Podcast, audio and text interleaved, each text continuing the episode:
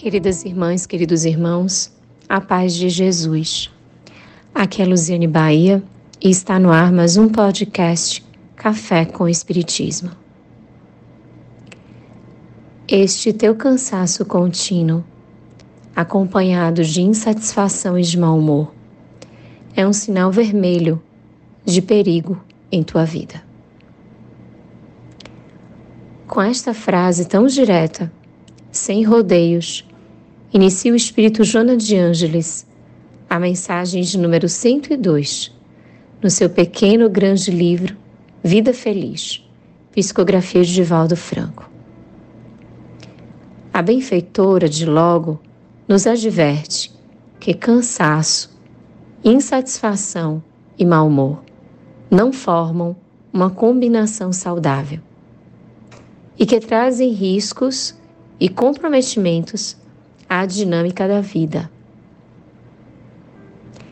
Ela afirma que esta triste combinação resulta da maneira irregular de como os recursos e as energias vão sendo aplicados, sem o competente refazimento. Ou seja, dispomos de recursos e energias, valores e competências potências e atributos que são utilizados de maneira irregular, com desperdício, de forma inadequada. E isso sem a devida reposição, reconstrução, sem o devido refazimento. Por isso, adverte a benfeitora.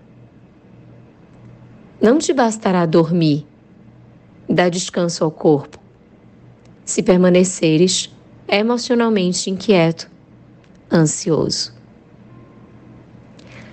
Não adianta pararmos o corpo se a mente está irrequieta. Se não conseguimos serenidade psíquica e espiritual, como podemos coordenar com paz o funcionamento regular de tudo em nós?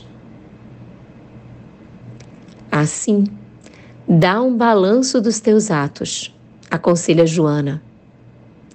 Medita em profundidade e perceberás que te está faltando o pão do Espírito, que nutre e reconforta.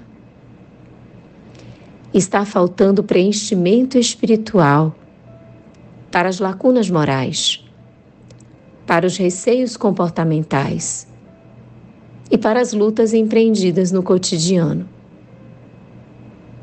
Somente o pão do amor, da paz, da compreensão, da justiça, da bondade, da misericórdia é capaz de saciar a nossa fome por completo. É o pão que Jesus nos ensinou a buscarmos mas também a distribuirmos. Ele, o pão da vida, concedeu-nos a boa nova, para que dúvidas não tivéssemos sobre a qualidade do alimento a ser sorvido, mas também oferecido, onde o seu grande lema do amor proporciona a realidade da paz e da união. E finaliza Joana da mesma forma como começou, direta e sem rodeios, dizendo-nos o que precisamos fazer. Reorganiza a vida e busca o equilíbrio, enquanto é tempo. Vamos meditar nas reflexões da benfeitora, para que as nossas ações sejam ainda mais construtivas em torno do pão espiritual que o Pai de bondade nos oferta diariamente. Com gratidão imensa no coração, um grande abraço e até o próximo podcast Café com o Espiritismo.